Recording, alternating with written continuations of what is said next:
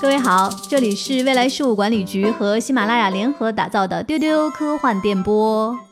今天又来到了我们的趣闻接收站，我是未来局的特工千一鹤，和我搭档的呢，一位是未来局的局长姬少廷，Hello，大家好，丢丢丢，另外一位是特工邓韵，大家好，丢丢丢。一周过得很快，这一周呢又有很多新的大事儿发生。我们这一期的趣闻接收站的关键词有《阿凡达》《指环王》《花木兰》《哈利波特》《唐顿庄园》《理查德·林克莱特》，还有一些科幻奖项的内容。嗯，在我开始今天的正式的内容之前呢，我看到坐在我面前的局长叉起了腰，不得了了。他为什么不得了了？他为什么会是这样的一个状态呢？了不得，不得了。丢丢科幻电波的朋友们，你们还记得上周我们的资讯里面，局长开了一个盘口，他留下了一个预言。这个预言关于什么呢？关于《阿凡达》的续集。他说他预测。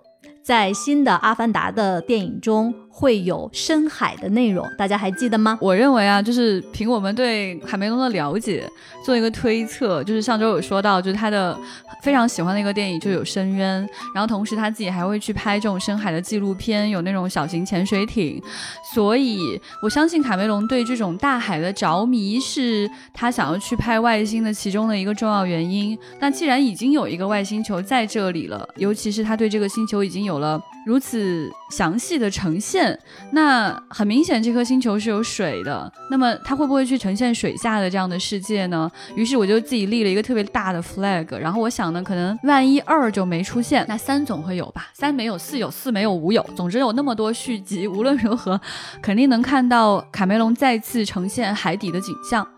啊，然后我自己心里暗暗许愿，好想看到哦。然后想可能是到二零二二年上映的时候就会知道了吧？没想到，你已经知道了，这也太快了！就在本周，《阿凡达》的官方发布了概念设计图，这个图里显示啊，多功能载人潜水艇。会出现在续集中，耶！哇，我们看到这个内容惊了，我也惊了。只不过是上周吧，这个话音还在耳边。丢丢科幻电波的听众里面有卡梅隆吗？对，他应该是逼得他不得不官宣了。但恕我直言，我觉得那个潜水艇设计的。嗯，我还是更期待它展现海底的其他的生物和那个环境。我觉得一定会，因为现在这个时间你去发布官方的概念设计，肯定是发一些边边角角的事情。对对，就是会跟你透露一些事情，但是最重要的那个环节应该还是会 hold 住到最后才会给你看。所以在此之前，比较推荐大家再去温习一下《深渊》跟他的这个纪录片。然后还要补充一句，就是听丢丢科幻电波的朋友们要注意了，我们这是一个有预言力的节目。对我们有时候可能会不小心跟大家讲一些未来才会发生的事情。是的，然后我们立的一些 flag 呢和有趣的内容都来跟我们互动，说不定在接下来哪天就成真了。说完了《阿凡达》呢，刚才说到今天还有一个关键词是《指环王》。亚马逊的《指环王》剧集啊，最近出现了三位新的角色。其实三位角色呢，在过去的电影中是都出现过的：索伦、埃尔隆德和凯兰崔尔。然后呢，这个谁来出演凯兰崔尔呢？是一个很年轻的女演员，叫墨菲德克拉克。嗯，这个女演员我最近刚好看了她的一个演出。对，就是她长相其实是蛮有很特别的感觉，有种英气，然后也有点异域风情的那种长相。最近看的那个剧就是《黑暗物质》，它是非常著名的这个《黑暗物质》三部曲所改编的一个剧集。然后这个剧集里面还有伊美，还有小狼女。然后这个姑娘在里面扮演的是一个比较配角的角色，是演一个小护士。她出现的次数其实不太多，她的戏份也不是。决定性推动作用的，但是你能看到他非常灵巧的演出，就是你能感觉到这个演员确实是很有灵气的。不过说实话，就是不管谁来演呢，想要在布兰切特之后演这个角色就好有压力啊。对，作为一个布兰切特的死粉，我看到这个信死忠不是死粉，就是我看到这个信息的时候，会第一反应是质疑，嗯，就是怎么会有人在布兰切特之后。敢演敢演这个精灵女王，然后我就去看了一下她的照片，发现嗯。还行，还挺有点意思，对有点意思。对，因为你看布兰切特他很多日常的照片也不是电影中的那种气质和感觉，嗯嗯，所以说也未可知，可能这个年轻的演员他呈现的这个凯兰崔尔也是有另外一种迷人的地方。对，嗯期待吧。当年看《指环王》的时候，就是真的是特别的喜欢，所以就觉得这个世界观如此之大，我好想看看其他的部分。嗯，对，就当时就想说，以后会不会出电视剧集啊？应该会有吧。然后后来就出了前传嘛，就觉得哎很开心。那现在出剧集，我觉得是蛮顺应的一件事情，只是没想到有生之年就能立刻看到。其实，在这一周十四号有一部老片子要上映了。我们在上一期的丢丢科幻电波中也跟大家聊过，就是《哈利波特与魔法石》。嗯，因为《哈利波特和魔法石》的复映呢，最近有很多关于电影主创的一些消息。呃，我们就看到在媒体平台上有关于麦格教授 Maggie Smith 的过去的一个采访。这个可爱的老太太呢，她说。我原本平静的生活，因为哈利波特和唐顿庄园一去不复返，好悲伤哦！我突然觉得，但是真的是太可爱了。对，因为他就说嘛，他本来过着惬意的平凡生活，因为他以前特别喜欢自己出去看展呐、或者什么的，但是因为演了这两个片子，就所有人都认识他了，他就觉得很烦。现在一切都回不去了。然后特别逗的是，他说有一次有个小孩跟我说：“你真的是一只猫吗？” 你想象一下麦格教授那个 那个严肃的那个脸，然后他就跟那个小朋友说：“拜托你清醒一点好吗？”皱着眉头，严肃而不耐烦的，你清醒一点。但但就很可爱啊，因为一般情况下，可能有小朋友就问你真的是一只猫吗？然后可能别的老太太就会耐心的说，对我真的是猫，然后我会变成教授，你乖乖的就会收到猫头鹰的信哦。但是麦格教授就会说，拜托你清醒一点好吗？暴躁。对，为什么说到唐顿庄园呢？其实这个演员 Maggie Smith，她其实在很著名的这个英剧哈《唐顿庄园》中，因为扮演的这个老奶奶，就是一个特别毒舌，但是又特别可爱的一个老太太。所以说，因为这个角色，她人气也非常非常高。而且呢，《哈利波特》和《唐顿庄园》他们俩的这个时间正好是前后压着。对最后一部《哈利波特》上映的时候是二零一一年，而《唐顿庄园》呢是零九年开播第一季的。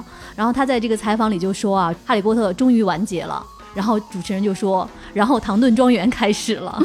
对，然后当场这位老太太就瘪嘴翻白眼，然后很无奈、很不爽的那种表情，给我笑死了。对，因为。他其实是一个在过去的表演生涯中是演了很多的英国电影，对，而且不是一个演商业片那么多的一个演员。嗯，所以说，也是正是因为《哈利波特》和这个大热的英剧，就是让更多的人认识了他。对，我觉得这个演员就属于那种超有个性的。他其实演戏是因为他热爱这个事业，他热爱表演本身，他并不是图名图利的，所以他反而可以特别 real 的，就是怼回去怎样，好烦，干扰我的生活。这也是一种实力到了那个 level 以后会产生的困扰，我觉得特别可爱。那怎么办？我反而很喜欢这样的老太太，就是这样才可爱啊！就是一定要 有这种反差。在过去的作品中，她演的很多的都是历史题材，嗯，然后因为她个人的这个形象和气质特点呢，演的都是那些很保守，然后很遵循一些规则，嗯没有那么平易近人，然后又有点刻板，很多角色都是这样的。嗯但是没有想到，就是像呃，他会来演哈利波特。然后就感觉就是给他打开了一个新世纪的大门，让大家知道说，原来之前那个刻板冰冷的一个英国的 lady，她其实还有这样一面。但是刚才大家说到他毒舌，我就想到在《唐顿庄园》里面就有一段我记得特别清楚，因为他演一个嗯相对来说不太接受外面新鲜的一些事物的一个老伯爵夫人，嗯然后对于那些年轻人的事情呢，他就表示很拒绝。呃，后来有一个角色就告诉他说：“你就是天天躺在你庄园的这个长椅上，就看着玻璃外面的世界，你完全都不知道是什么样。”然后他就白了一下眼睛说：“哦，外面世界是这样啊，那让我继续躺着吧。感觉还蛮浑然一体的。对，然后其实麦克教授也超可爱的，就是大家记不记得他在第一部，就是在办公室里，然后哈利波特跟马尔福就是打了个赌，然后就是扔了个球，哈利波特就要去把那个东西给拿回来，然后在麦格教授正好在他窗口前做了一个非常漂亮的翻的这样一个姿势，然后麦格教授你就以为他生气了，怎么可以瞎玩？然后他就很严肃的走到波特那边，你跟我来。然后我们都以为他要被批评了，结果他走 把他带到那个格兰芬多的队长那边说：“我给你找到了一个好的找球手，这特别特别可爱，巨可爱。”对对，然后还有在最后一部的那个《哈利波特》里边。很燃啊！就是所有的老师，就是伏地魔进攻霍格沃茨之前，然后所有的老师们开始向这个天空施展咒语，把霍格沃茨整个保护起来。然后当时有一个细节，就是麦格教授站在那个底下，然后跟边上的人有点小激动那样，攒着拳头说：“啊，我终于可以用那个咒语了。”太可爱了，我真的好爱他。我回忆了一下《哈利波特》里面的这些老师里面，我可能真的是特别特别特别喜欢他的。对，如果大家都很喜欢麦格教授，或者对这个老奶奶特别喜欢的话，也可以在我们的节目下方跟我们留言，一起来互动。而且呢，我们会在接下来找个时间给大家一起来聊一聊啊、这些幻想题材电影中可爱的老太太们。嗯，好有意思哦。好的，然后我们看一下，在前几天呢，七月三十号是一位著名导演的六十岁生日。这位导演啊，其实是我们邓韵的最爱之一吧，对对对，理查德·林克莱特。，yes，、嗯，对，其实我们之前好像有提到过他。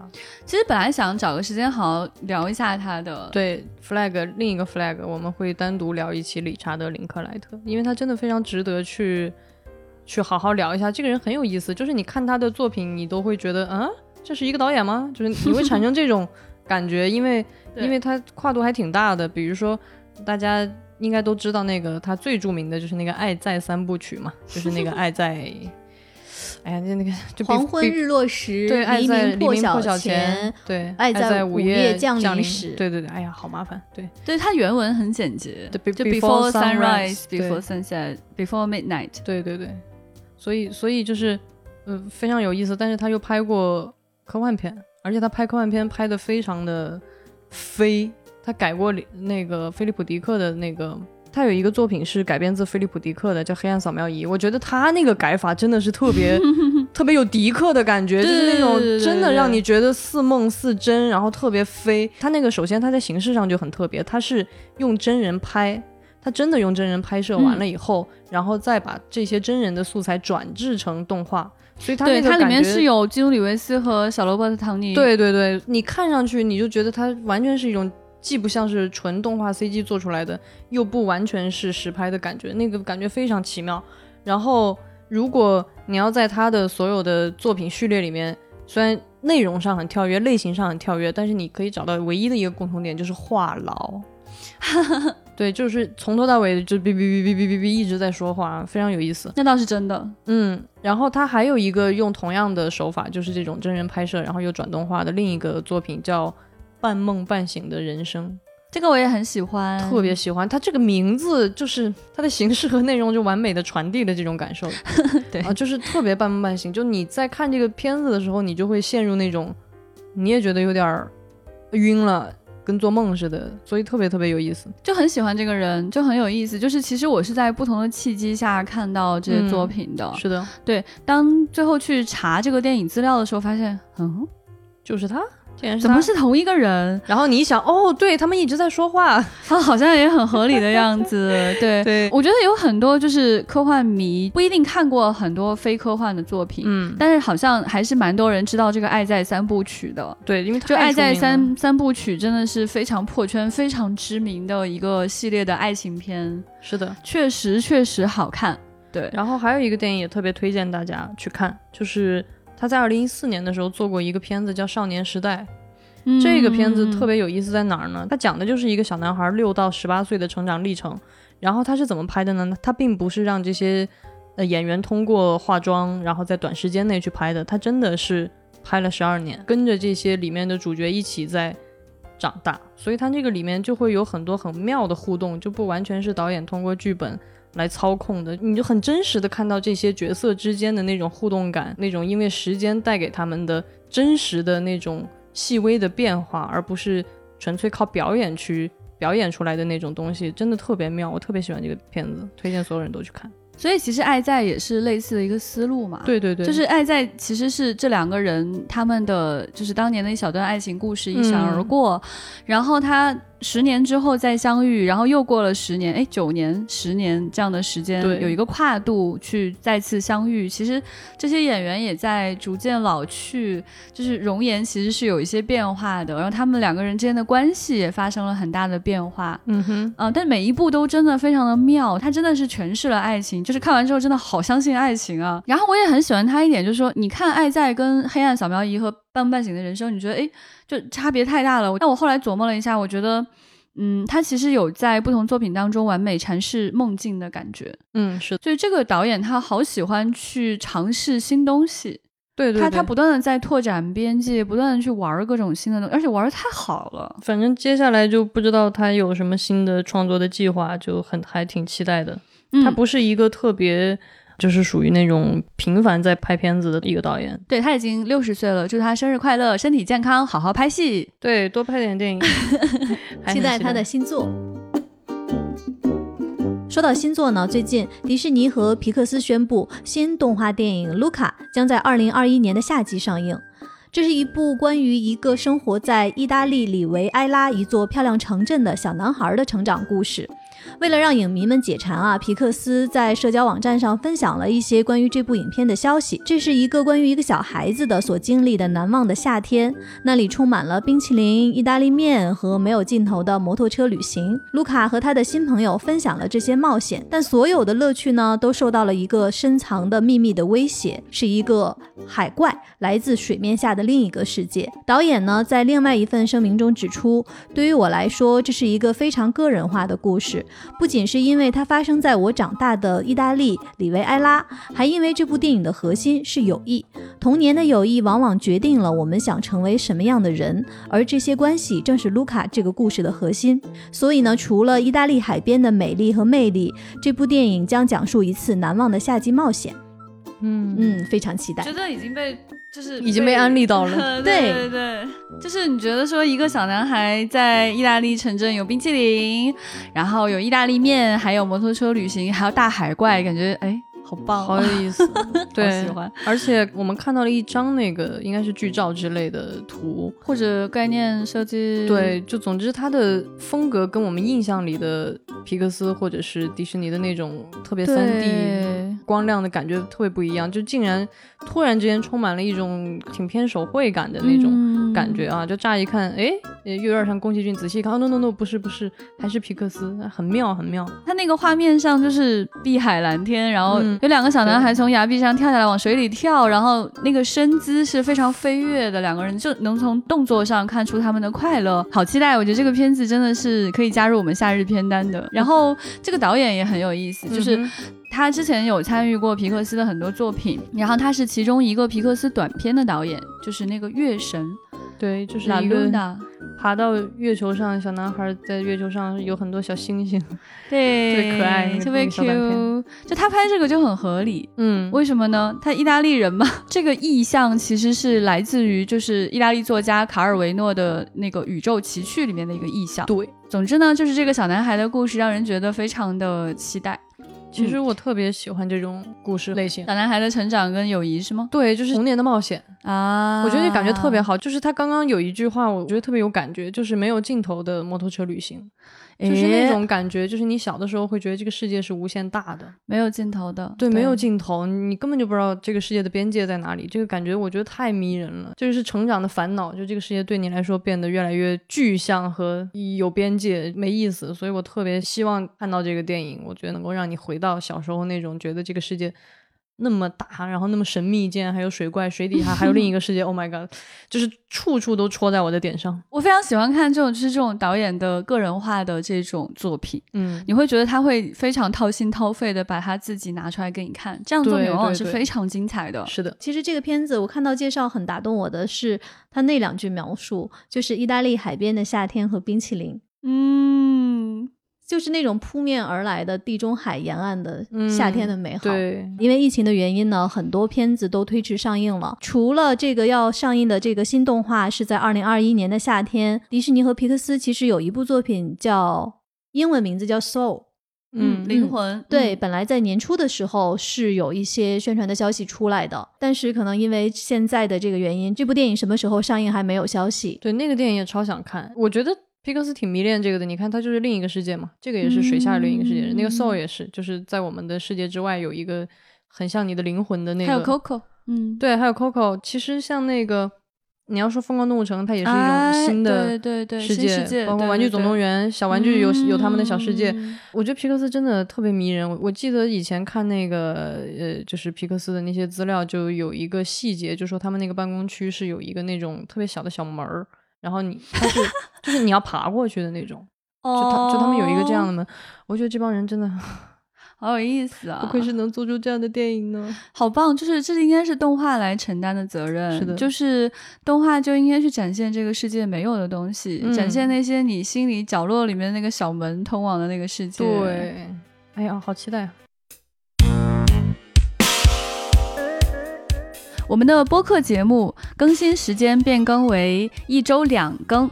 周二是趣闻接收站，周五是星际茶话室或者热爱能量站，请大家锁定周二和周五的晚上收听哦。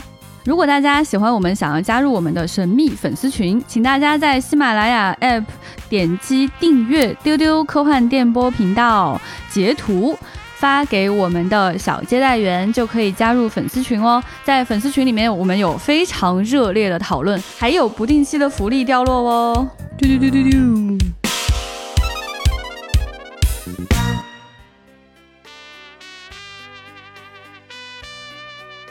我们接下来的一条消息呢，是来自于迪士尼。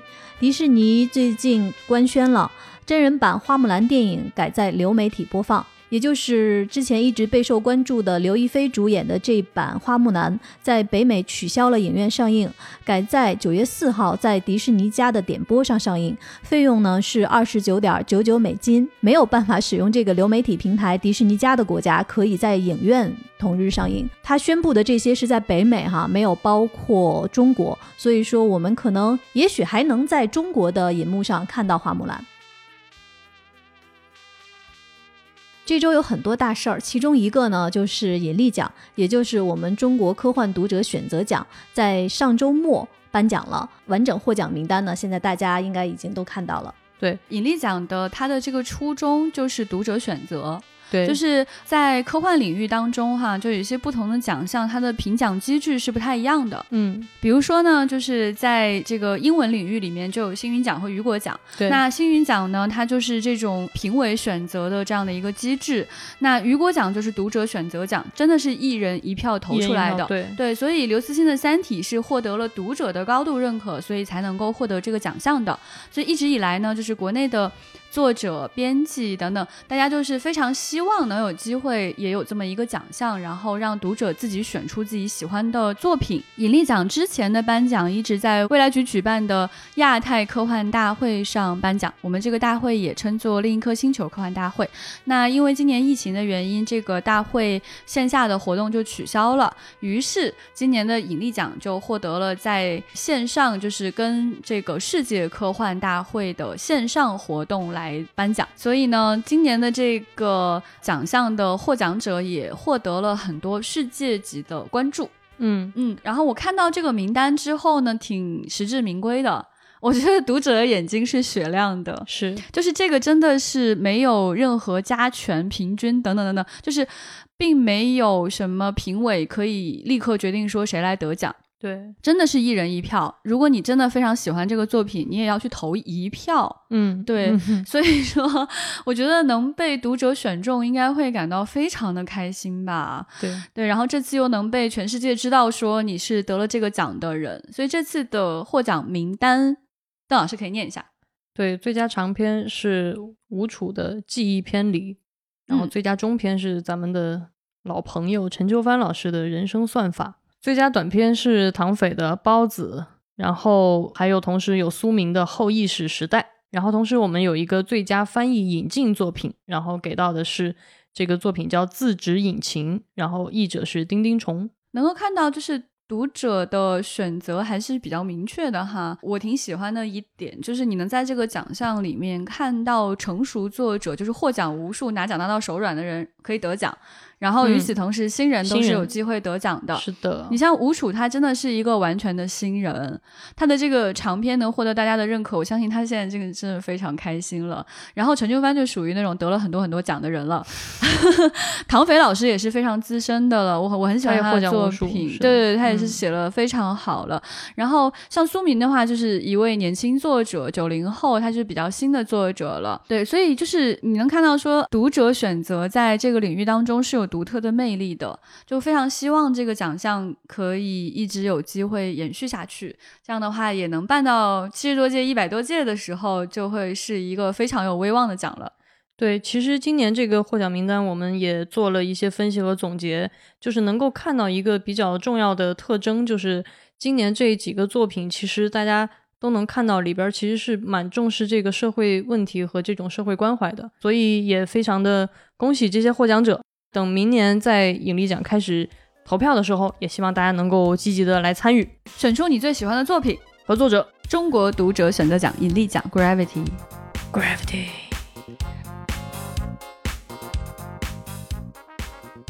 刚才说到引力奖的时候，局长和邓云也都提到了雨果奖。其实，在上周呢，最新一届雨果奖也在世界科幻大会上进行了线上的颁奖。嗯，就是原定于说，二零二零年在新西兰来举办这个世界科幻大会。其实也之前去世界科幻大会的时候，有看到新西兰非常辛苦的在申请，然后我自己内心也在暗暗期待，就很多年以前，去对，暗暗期待说有一年去新西兰，仿佛多了一个借口可以嗯去这个国家玩一下，然后去看看科幻迷。然后，但是因为今年疫情的原因，所有的线下活动都取消了，但是线上活动是正常举行的。对，所以就是雨果奖也在这里颁奖了。之前我们就是有跟大家聊到过，就是今年有一个黑马短片，这个很厉害。对对对，当时就是他有，呃，在很多奖项中跟特德·江的新的短片来 PK。雨果奖颁奖之后揭晓了，他竟然真的 PK 掉了特德·江。嗯，对，这篇作品在之前有跟大家提过啊，叫做《输掉时空战争的方法》。然后呢，它是两个作者一起写的啊，名字都很长啊，一位叫阿麦勒·埃尔莫塔，另一位是麦克斯·格拉德斯通。这个小说其实是一个间谍题材了。埃尔莫塔，他之前就有得过雨果奖和轨迹奖以及星云奖。他的对他那篇作品，对，当时我们有在不存在有刊登过他这篇小说，叫《岁月静如玻璃，年华砥砺如铁》。这篇小说也是引起了大家非常广泛的关注讨。论。那另外一位作者就是这个麦克斯·格拉德斯通，他是耶鲁大学东亚文学系方向的这个研究生，他的方向很神奇。他的方向是禅师和晚明小说，而且这个人曾经在安徽的农村教授过两年英语。嗯，然后这两个人呢，他们合作的这个小说也很妙，你就觉得这个东西是两个人写就很有趣。对，因为他讲的是一个间谍 vs 间谍的故事，versus 间谍的这样的一个故事。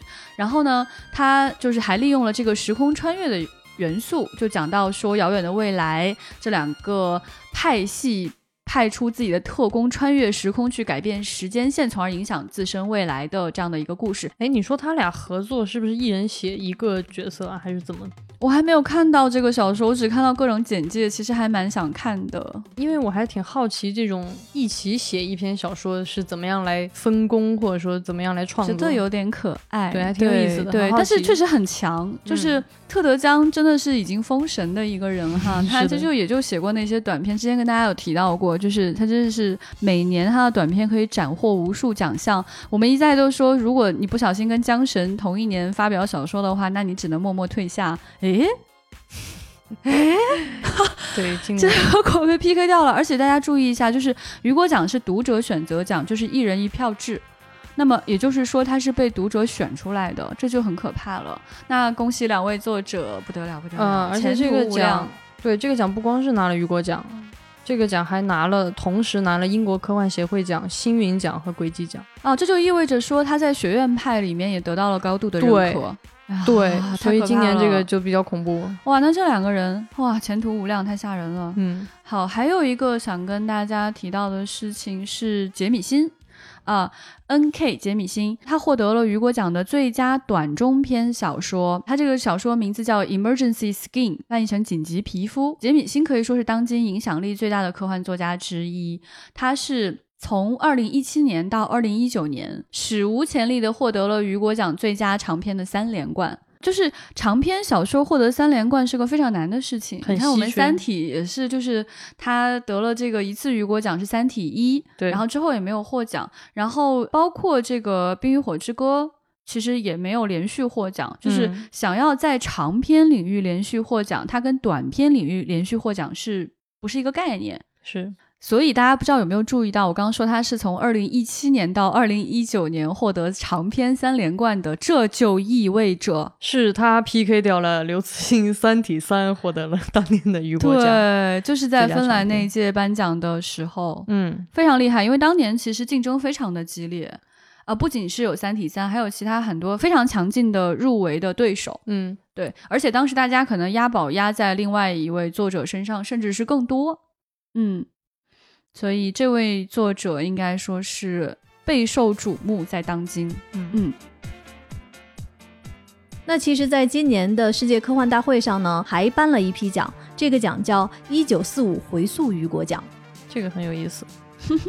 就是你你猛一看，就是今年的那个获奖名单，你你会说。愣住哇？”。对，哎，怎么回事？发生什么事了？为什么布拉德伯里还得奖了？哎，等等，对对我看到这个名单就愣了一下，有一种穿越的感觉。为什么要给这么久的一个作品来颁奖？在这个一九四五年的雨果奖名单里面，有一个最佳短片是我火箭，是雷布拉德波里的作品。这个作品发表于一九四四年五月。对，然后最佳系列作品，你们知道是谁吗？哎呀，不得了，这个有点吓人。哎呀，克苏鲁神话，作者 H.P. 勒夫克拉夫特。对就是没想到，就是有一天哈，咱还能见证给克苏鲁神话颁奖的一天对，还有见证了布拉德伯里。对，那这个回溯雨果奖是怎么回事呢？请千老师给大家介绍介绍。这个我就临时马上做了一下功课哈。这个回溯雨果奖其实是这样的。回溯雨果奖呢，这个奖项始于一九九六年。大家知道，这个世界科幻大会啊，它第一届是在一九三九年举办的。其实当时并没有雨果奖，第一届雨果奖是在一九五三年颁奖的。嗯嗯，那之后呢，在一九九六年就决定说将回溯雨果奖加入到评选奖项，将一九三九到一九五二年间以及一九五四年未曾评选雨果奖的这几个年份，以回溯雨果奖的形式，在该年份的五十、七十五和一百周年的时候评选回溯雨果奖。今年评选的呢是一九四五年的回溯雨果奖。所以大家只需要知道一个信息，就是世界科幻大会的历史比雨果奖长。嗯有些雨果奖没来及颁。然后现在呢，你如果参加某一届当今的世界科幻大会，你还有机会给当年的作品投票。你一不小心你就投中了克苏鲁神话，哎，就特别有意思，你就觉得特别有参与感。所以在今年的那个获奖名单里面，还有一个特别古老的名字，想跟大家分享一下。古老而振聋发聩。振聋发聩，就是最佳编辑是小约翰 W 坎贝尔，约翰坎贝尔，哇哇哦，对，是就是特别如雷贯耳，就是嗯，就是谁跟你同年拿到了最佳编辑奖，对，是坎贝尔哦。对，我蛮羡慕啊，就是这个世界科幻大会办了那么长时间，就很希望就是我们自己的大会也可以拥有百年历史。嗯，对，就是当将来的几个年轻人在一起，不知道是什么用播客还是 anyway 什么脑电波连接插管的形式，在聊天的时候，在交换信息的时候，就会提到说，哎，当年的那个啊。大会上发生了什么什么事情啊？给谁颁了奖啊？谁得了奖啊？什么？当年刘慈欣签售的时候出了什么事儿啊？然后他跟大家说了啥呀？这种就变成了那种古老轶事那种感觉，就是哎很有意思。你又在开那个未来的泄露未来的信息了是吗？然后又在立 flag 了。嗯，对，但是我觉得这个也挺好啊。我们现在说起来是离百年大会还差九十八届，九十八届。差九十七年，九十八届，对哎，你看我们这就很有趣，年份和我们的届数就错了一年，嗯，对，到可以有很多好玩的事情。哎就是到时候就大家有点算不清楚的时候，到底发生了什么事呢？我们就可以大家讲这些古老的历史了。而且在前两届的科幻大会上，其实我们之前没有我们的播客丢丢科幻电波。那比如说，如果在明年，我们可以做个 fan meeting 或者什么，哎，希望大家到时候就是喜欢我们丢丢科幻电波的人，我们一起可以在我们的亚太科幻大会，也就是另一颗星球科幻大会上相聚。对，线下跟我们几位主播见个面也是有可能的哦。好了，那今天的节目就这样吧，沉浸在这个美好的幻想里。对，大家有什么觉得可以跟我们一起聊的好玩的事情，也都可以在我们节目下方的评论区给我们留言。你的评论被选中的话，我们可以在下面的节目中来跟你来互动。那我们今天的节目就到这里啦，我们下周再见，拜拜。嘟嘟嘟嘟嘟嘟。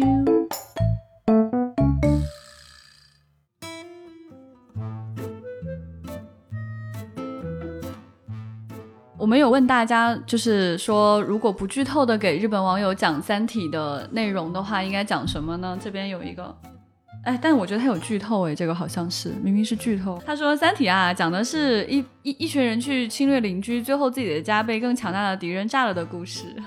对，这个确实是剧透了，但它是剧透，但他这个可能符合上一期咱们那种互动，就是尽量无聊的描述一个，好吧，可能是那个题吧。对对对，这个叫沉默的窥察者啊，这个 ID。嗯，这位叫旷世恒景的朋友，就是重复了我们里面的广告词，说超震撼，人类命运的抉择，前所未有大展开。感觉他可能是被这个词洗脑了，这个确实很洗脑。这位叫 Asami RC 的朋友，他说一句话描述《三体》最后一部的话有点难，自己写的话大概是这样。在这宇宙中没有永恒之物，嗯，哎，挺有意思，而且他自己翻译成日语喽。然后叫万千水的这位朋友，他说，就是《三体》这种书被剧透也真的太惨了吧。我还是希望大家都来经历那种一本接一本被震撼到大脑空白的感觉。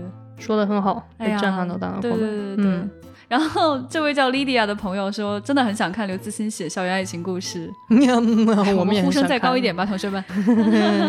这位朋友很好笑，因为我们在节目当中说，就是小岛秀夫作为大刘的粉头，一直在推销《三体一》到《三体二》的时候被新海诚超过了吗？对。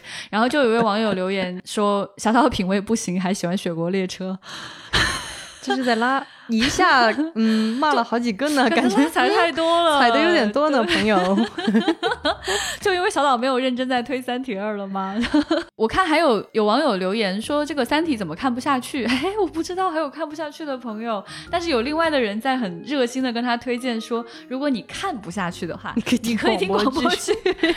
我今天看到了一个特别震惊的，在咱们粉丝群里面，就是竟然不止一个人，嗯，竟然不止一个人说他们最早看到刘。慈心的时候，看到这个名字的时候，写《三体》，以为她是一个大姐姐，大姐姐 啊，真的吗？